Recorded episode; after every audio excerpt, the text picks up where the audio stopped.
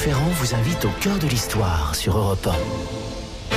C'est dans la Chine des Tang que nous entraîne cet après-midi Franck Ferrand. Bonjour Franck. Bonjour Anissa, bonjour à tous. Je vous propose de faire connaissance avec la seule femme qui, au long de 24 dynasties parmi plus de 200 empereurs, ait jamais régné sur l'Empire du Milieu. Et votre invité est Bernard Brizet, auteur chez Perrin des 30 empereurs qui ont fait la Chine. Et oui, Bernard Brizet nous apporte une brassée, un bouquet de figures euh, méconnues en Occident, de quoi nourrir euh, au cœur de l'histoire pour euh, des années. Et quant à Lorena Martin, en fin d'émission, elle nous fera visiter les fameuses grottes de Longmen dans la province du Henan. Et oui, et moi je vous raconterai les origines de la bande dessinée. D'ailleurs, on peut dire que notre récit d'aujourd'hui est imagé comme une bande dessinée.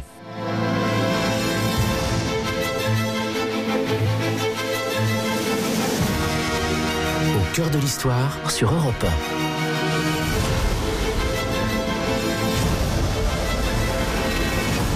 Franck. Fermez les yeux si vous n'êtes pas au volant, je dis toujours ça, mais on ne sait jamais quand même. Sentez ces parfums envoûtants, cet encens brûlé dans les temples, l'arôme des fleurs de magnolia, la brume, brume agréable. Écoutez les sitars, les tambours, les gongs qui résonnent dans la ville avec ces couleurs tellement spécifiques, hein, ce, ce, jaune notamment qui domine la ville, ces pagodes de bois et cette harmonie. Nous sommes au milieu du 7e siècle, à l'extrémité de la route de la soie, au large des montagnes, des fleuves et des campagnes chinoises. Derrière les hautes murailles de Luoyang, sur un ciel qu'il faut imaginer à cette heure-ci rouge flamboyant, se détachent les contours du palais impérial. Et si vous passez le portail, portail en bois richement sculpté bien sûr, à travers les épaisses enceintes de terre, eh bien, vous découvrez une atmosphère un peu irréelle, dans un clair-obscur envoûtant, bienvenue à la cour de Chine, au milieu de riches ornements, dans une ambiance soyeuse, poudrée, déambulent des gardes impériaux, les eunuques, les servantes au teint de lait, en tunique de soie finement brodée, parfaitement coiffées, maquillées, au milieu des porcelaines, des soieries, des rouleaux peints, et vous savez, avec ces extraordinaires calligraphies qui font la splendeur de la Chine, décorées de fleurs de lotus et de caractères étranges, tout paraît absolument calme, nous sommes dans l'harmonie, tout est serein. Or, au cœur du palais, l'impératrice Wu fait trembler la Chine. Faut l'imaginer elle aussi dans sa somptueuse et très longue robe de soie qui lui tombe un peu partout autour d'elle, vous savez, avec ses yeux en amande, ses sourcils fins, sa chevelure noire parée de perles et de diamants. Elle est d'une beauté captivante, mais une beauté qui, si l'on en croit la réputation de cette dame, n'a d'égal que sa cruauté. Derrière le maquillage parfait se dissimule ce que nous aurions tendance à voir, nous, comme une meurtrière. Vous Étienne, la seule, l'unique femme empereur que la Chine ait jamais connue, vous Étienne fait couler le sang à travers le pays comme une rivière sombre qui irriguerait les campagnes et viendrait terroriser les populations les plus lointaines. Assassinats, égorgements, trahisons de toutes sortes, avec des fantômes, avec du sexe, autant de mots qui jalonnent la vie de cette impératrice. Une vie si étonnante, si extraordinaire, nous dit Bernard Briset, que la réalité dépasse la fiction. Et c'est vrai que lorsqu'on parle de vous, Étienne, c'est le cas. Elle est une sorte de Macbeth à la chinoise, si vous voulez. On va y venir d'ailleurs. Dès son plus jeune âge, elle ressemble à une héroïne de, théâtre. Vous savez, lorsqu'elle naît, elle naît en 624 de notre ère. Elle naît dans un milieu incroyablement modeste pour le destin qui sera le sien. Elle naît dans le Shandong. Elle ne s'appelle pas encore Wu Zetian, mais Wu Zhao. Son père est commandant de garnison. Elle va grandir dans cette région montagneuse du Sichuan, au bord du long fleuve Yangtze qui coule à travers les sommets enneigés, à travers les moraines, les glaciers. Et au bord du fleuve, il faut l'imaginer, cette belle Wu, qui avec déjà un tempérament de feu, dresse les chevaux. Très vite, elle est remarquée, et quand je dis très vite, elle est adolescente, elle est remarquée non seulement pour sa beauté, vous l'aurez compris, mais aussi pour la finesse de son esprit, pour sa culture, pour cette intelligence pénétrante qui, qui irradie d'elle littéralement et qu'elle met au service d'une ambition assez démesurée, une soif d'élévation qui la dévore. À 14 ans, elle est placée dans le harem de l'empereur Taizong. C'est le gynécée impérial où vivent des centaines de femmes, toutes en rivalité pour espérer un jour porter l'enfant du souverain, parce que c'est ça le, le but de toutes ces femmes. Et au sein du harem, un certain nombre de servantes sont chargées de repérer les femmes qui pourraient être les plus aptes à enfanter. Lorsqu'une femme est choisie pour passer une nuit avec l'empereur, elle est soigneusement lavée, préparée, mais aussi fouillée par un eunuque pour vérifier qu'elle ne dissimulerait aucune arme, aucun poison. Évidemment, ce serait le moyen euh, facile pour tuer l'empereur. La jeune Wu est entrée en qualité de Kairen, nous dit euh, Bernard Briset. Autrement dit, elle est une concubine de cinquième catégorie disons les choses, elle entre au harem euh, par le bas de l'échelle. Et pour être clair, elle a très peu de chances d'être un jour sélectionnée parmi les favorites de l'empereur, malgré sa grâce, malgré sa beauté. Les années passent et c'est vrai que pour elle, eh bien, euh, pour l'instant, elle est toujours en marge. Rien ne se passe pour vous. Or, en l'an 649, elle a maintenant 25 ans, la chance vient frapper à sa porte de lac.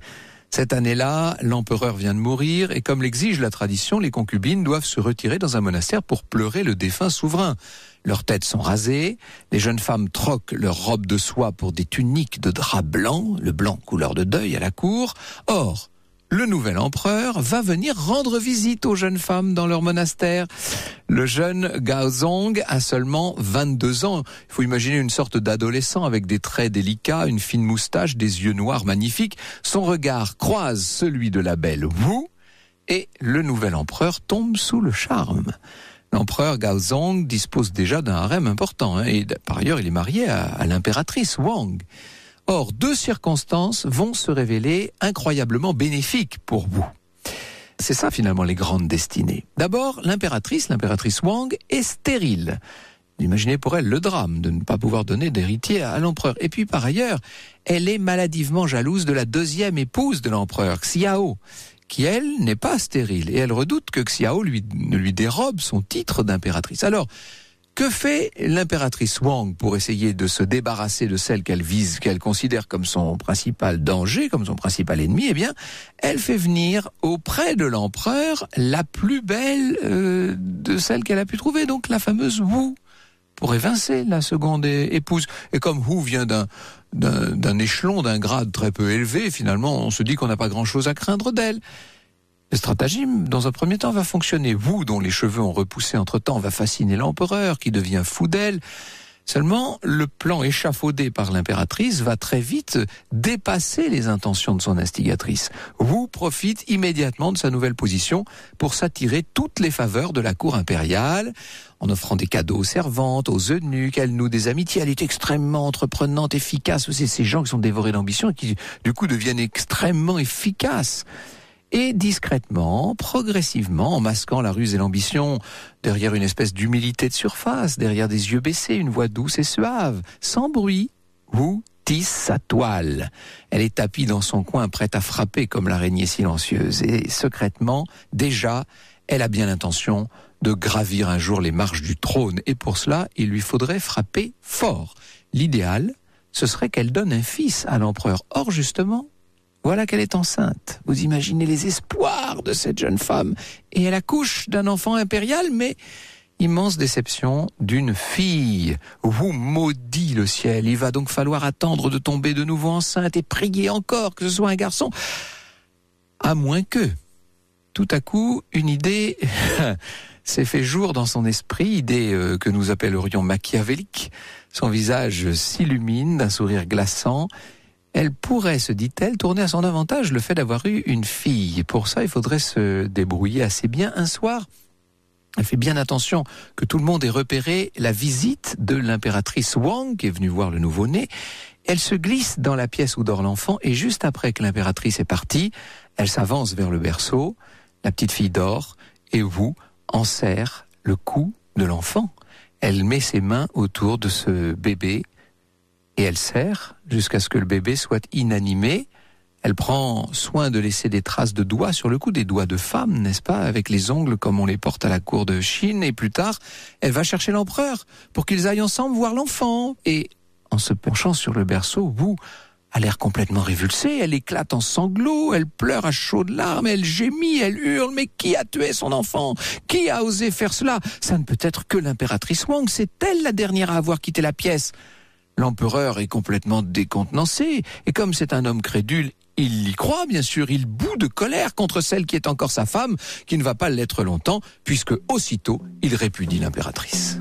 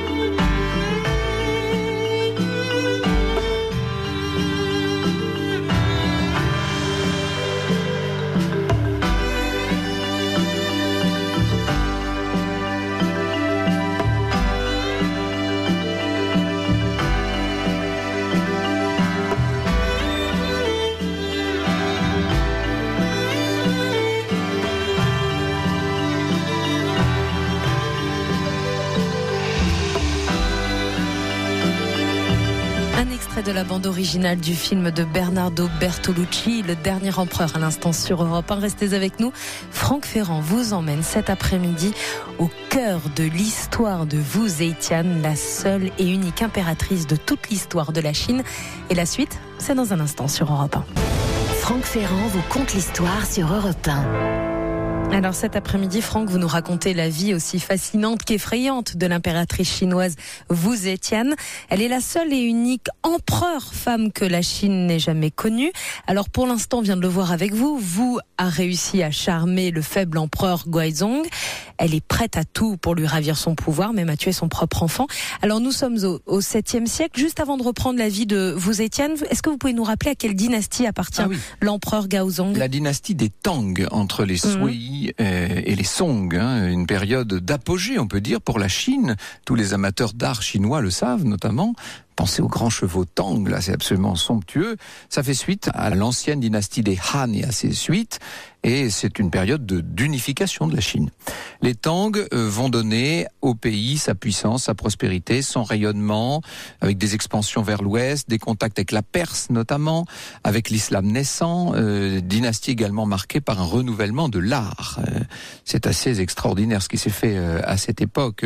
Les céramiques trois couleurs, les merveilleux verres soufflés, les rouleaux qui atteignent pour la première fois la perfection, nous dit Daniel Eliseyev. D'autres évoqueront la place péréminente prise alors par le bouddhisme qui prend en Chine une couleur si originale. Et c'est vrai que, euh, vous voyez à quel point c'est un, creuset vraiment de la civilisation chinoise. Et dans ce nouveau rayonnement, l'impératrice Wu Zetian euh, va avoir son rôle à jouer, son importance pour le moment. Elle veut être, euh, si j'ose dire, impératrice à la place de l'impératrice. la ci-devant régnante, bien que répudiée, reste pour elle une menace. Et c'est pour ça qu'elle ne va pas hésiter, notre Wu Zetian, à l'accuser euh, ainsi que la deuxième épouse de l'empereur, Xiao, d'ailleurs, à les accuser l'une et l'autre de sorcellerie. Et l'empereur qui se laisse manipuler marche une fois de plus dans la combine. Il est effrayé par les espèces d'histoires de magie noire que lui raconte Wu. Il va faire emprisonner les deux jeunes femmes sans se douter de leur, euh, de leur innocence. Et il nomme donc Wu impératrice. On est là en 655. Wu vient de recevoir la consécration suprême. Inutile de vous dire qu'elle va pas s'arrêter là. Elle n'est qu'en chemin de son point de vue. Un jour, l'empereur rend visite à ses deux anciennes épouses dans leur prison et lorsque Wu l'apprend, elle ordonne qu'on fouette les deux femmes jusqu'au sang, puis elle aurait demandé qu'on leur coupe les mains et les pieds, qu'on les jette dans une cuve de vin. Euh, il faut imaginer la, scène, hein. Madame vous penchée euh, sur les victimes qui ne perdraient rien de leur agonie, ces femmes en train de perdre leur sang dans le vin. Désormais, au palais impérial, chacun sait qu'il ne va pas falloir contrarier l'impératrice tout le monde a compris que euh, si jamais on sort un peu du rang, la sentence peut tomber comme la foudre et tout le monde se demande si l'empereur va un jour réagir. Mais Gaozong est faible, que voulez-vous? Même lui désormais craint l'impératrice. Il craint cette vous qui entend bien tirer profit de la faiblesse de son époux pour prendre l'avantage. Elle ne perd pas une miette de ce qui se dit, de ce qui se décide au sommet de l'État. Tandis que l'empereur tient ses audiences, nous dit le vieux livre des Tang que cite Bernard Briset, L'impératrice y assiste derrière un rideau. Il n'y a aucun sujet d'État, grand ou petit, qui ne parvienne à ses oreilles. Tout le pouvoir sous le ciel est en elle, rétrogradations ou promotions, vie ou mort, récompenses ou punitions.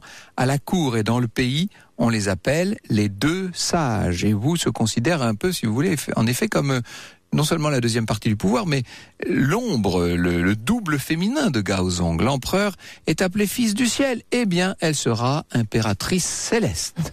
Les nuits de vous et Tian sont de plus en plus cauchemardesques parce que, évidemment, quand on commet le mal, n'est-ce pas, elle est hantée par des images terrifiantes. Elle revoit dans ses rêves les chairs qu'elle a elle-même fait ensanglanter, celles de, des deux anciennes épouses de, de l'empereur Gaozong, comme si elle revenait pour se venger. Vous voyez qu'on est un peu dans Macbeth, là. Mm. Euh, l'impératrice tremble, les fantômes de ses victimes ne la quittent plus et pour essayer de se libérer de ce qu'elle considère comme des spectres qui sont entravants pour elle, elle va pratiquer toutes sortes de rituels magiques etc. On imagine les fumigations et tout ça. Tout ça est d'un pittoresque formidable. Et rapidement, vous parvient à donner à l'empereur quatre enfants qui, cette fois, seront quatre fils, donc de potentiels héritiers. Pourtant, l'aîné meurt bientôt empoisonné. Certains ont été jusqu'à se demander si c'était pas euh, sa mère. Hein, qui... Mm.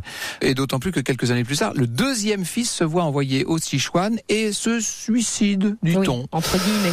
Mm. Euh, quand même, tout ça paraît bizarre, surtout lorsqu'on sait que euh, Wu Zetian adore son troisième fils, qui lui s'appelle Zongzong. Auprès du peuple chinois, qui ignore évidemment toutes les intrigues de cour, l'impératrice est adulée, elle est aimée comme celle qui est la... Elle est le sauveur, si vous voulez, elle est respectée, le peuple admire non seulement sa beauté, sa majesté, mais sa prestance, sa sagesse, et cette jeune femme organise toutes sortes de visites pour euh, se montrer à ses sujets, se faire aimer d'eux, elle est donc populaire. Des rumeurs, certes, commencent à circuler sur son compte, et notamment, on dit qu'elle serait très portée sur les choses de, l'amour, pour ne pas dire de l'amour physique. Certains disent qu'elle est nymphomane, vous, euh, dit-on, ce serait constitué une sorte de harem de jeunes hommes. Après tout, les, empereurs ont bien des harems de femmes. Bah Pourquoi est-ce que voilà Pourquoi pas Ça vous plaît cette idée tout de suite Elle aurait même un favori, le beau et vigoureux Feng, qui, dit-on, aurait l'autorisation d'entrer dans le palais jour et nuit. Euh, alors lui, il a le laissé passer absolu. Wu considère qu'elle doit bénéficier d'une pleine égalité de droit avec l'empereur. Or, il se trouve que Gaozong est de santé fragile, qu'il est atteint par une maladie qui peu à peu le paralyse. Quand on sait l'extrême subtilité de certains poisons chinois, là encore, mm. on est en droit de se poser une question. Il commence par perdre la vue et puis petit à petit euh, tous ses moyens. Et en 683, alors qu'il n'a que 50 ans, il meurt. Et dans son testament, il est noté que Wu de, doit rester en charge des affaires de l'État. Les deux fils aînés, je vous l'ai dit, ont disparu. C'est donc le docile Zhangzong qui va monter sur le trône de Chine. Inutile de vous dire que sa mère ne va en faire qu'une bouchée. Vous, plus que jamais, sait ce qu'elle veut désormais, et ce qu'elle veut, c'est régner par elle-même. Or, la Chine des Tang est, qu'on le veuille ou non, une société confucéenne patriarcale.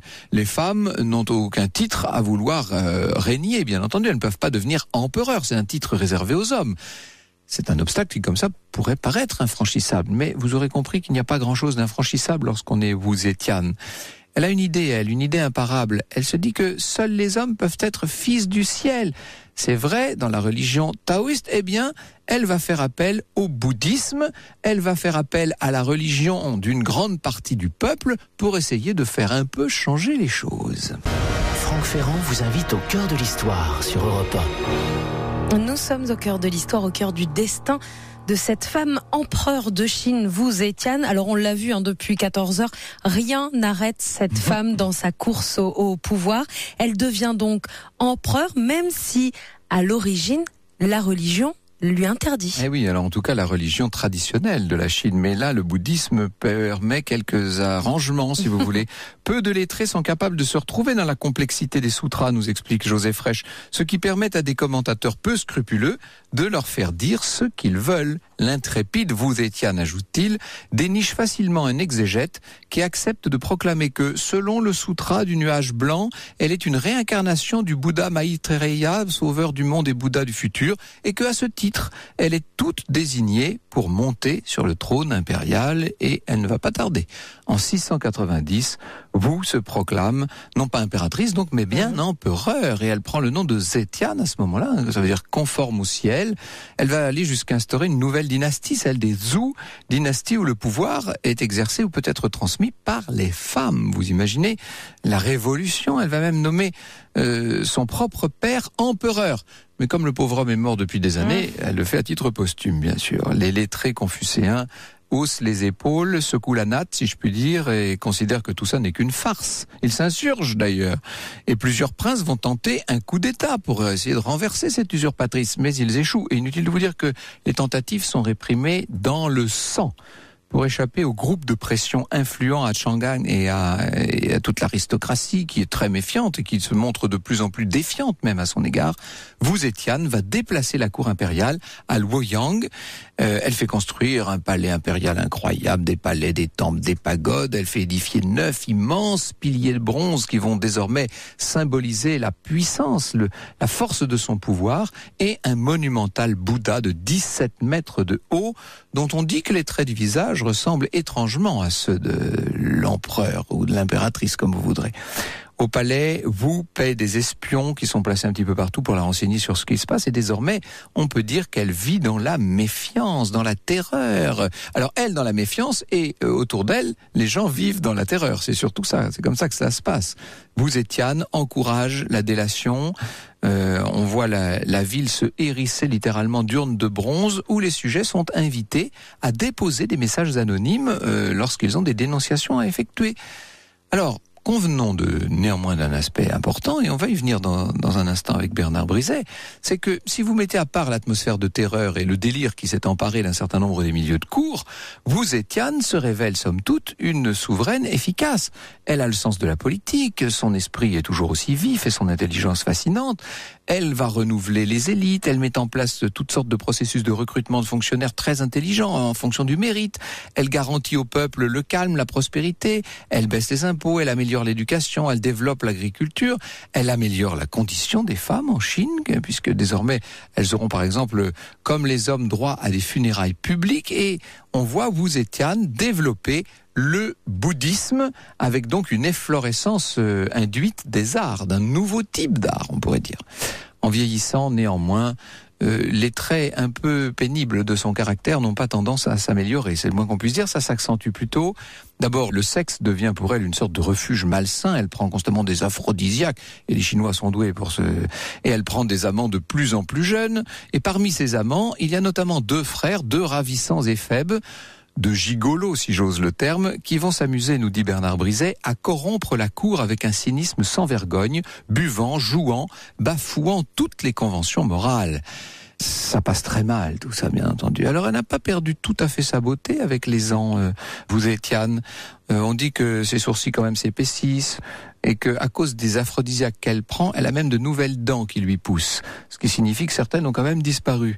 En l'an 705, elle a près de 80 ans quand retentit à la cour un scandale euh, lié aux deux jeunes gens là qui ont été un peu trop loin cette fois. Elle est obligée d'abdiquer. Wu Zetian se retire à ce moment-là dans son palais de Shangyang. Euh, c'est là qu'elle va s'éteindre euh, quelques semaines plus tard. Elle s'éteint euh, assez calmement, assez doucement, si je puis dire, le visage de plus en plus blanc Les mains toujours aussi rouges.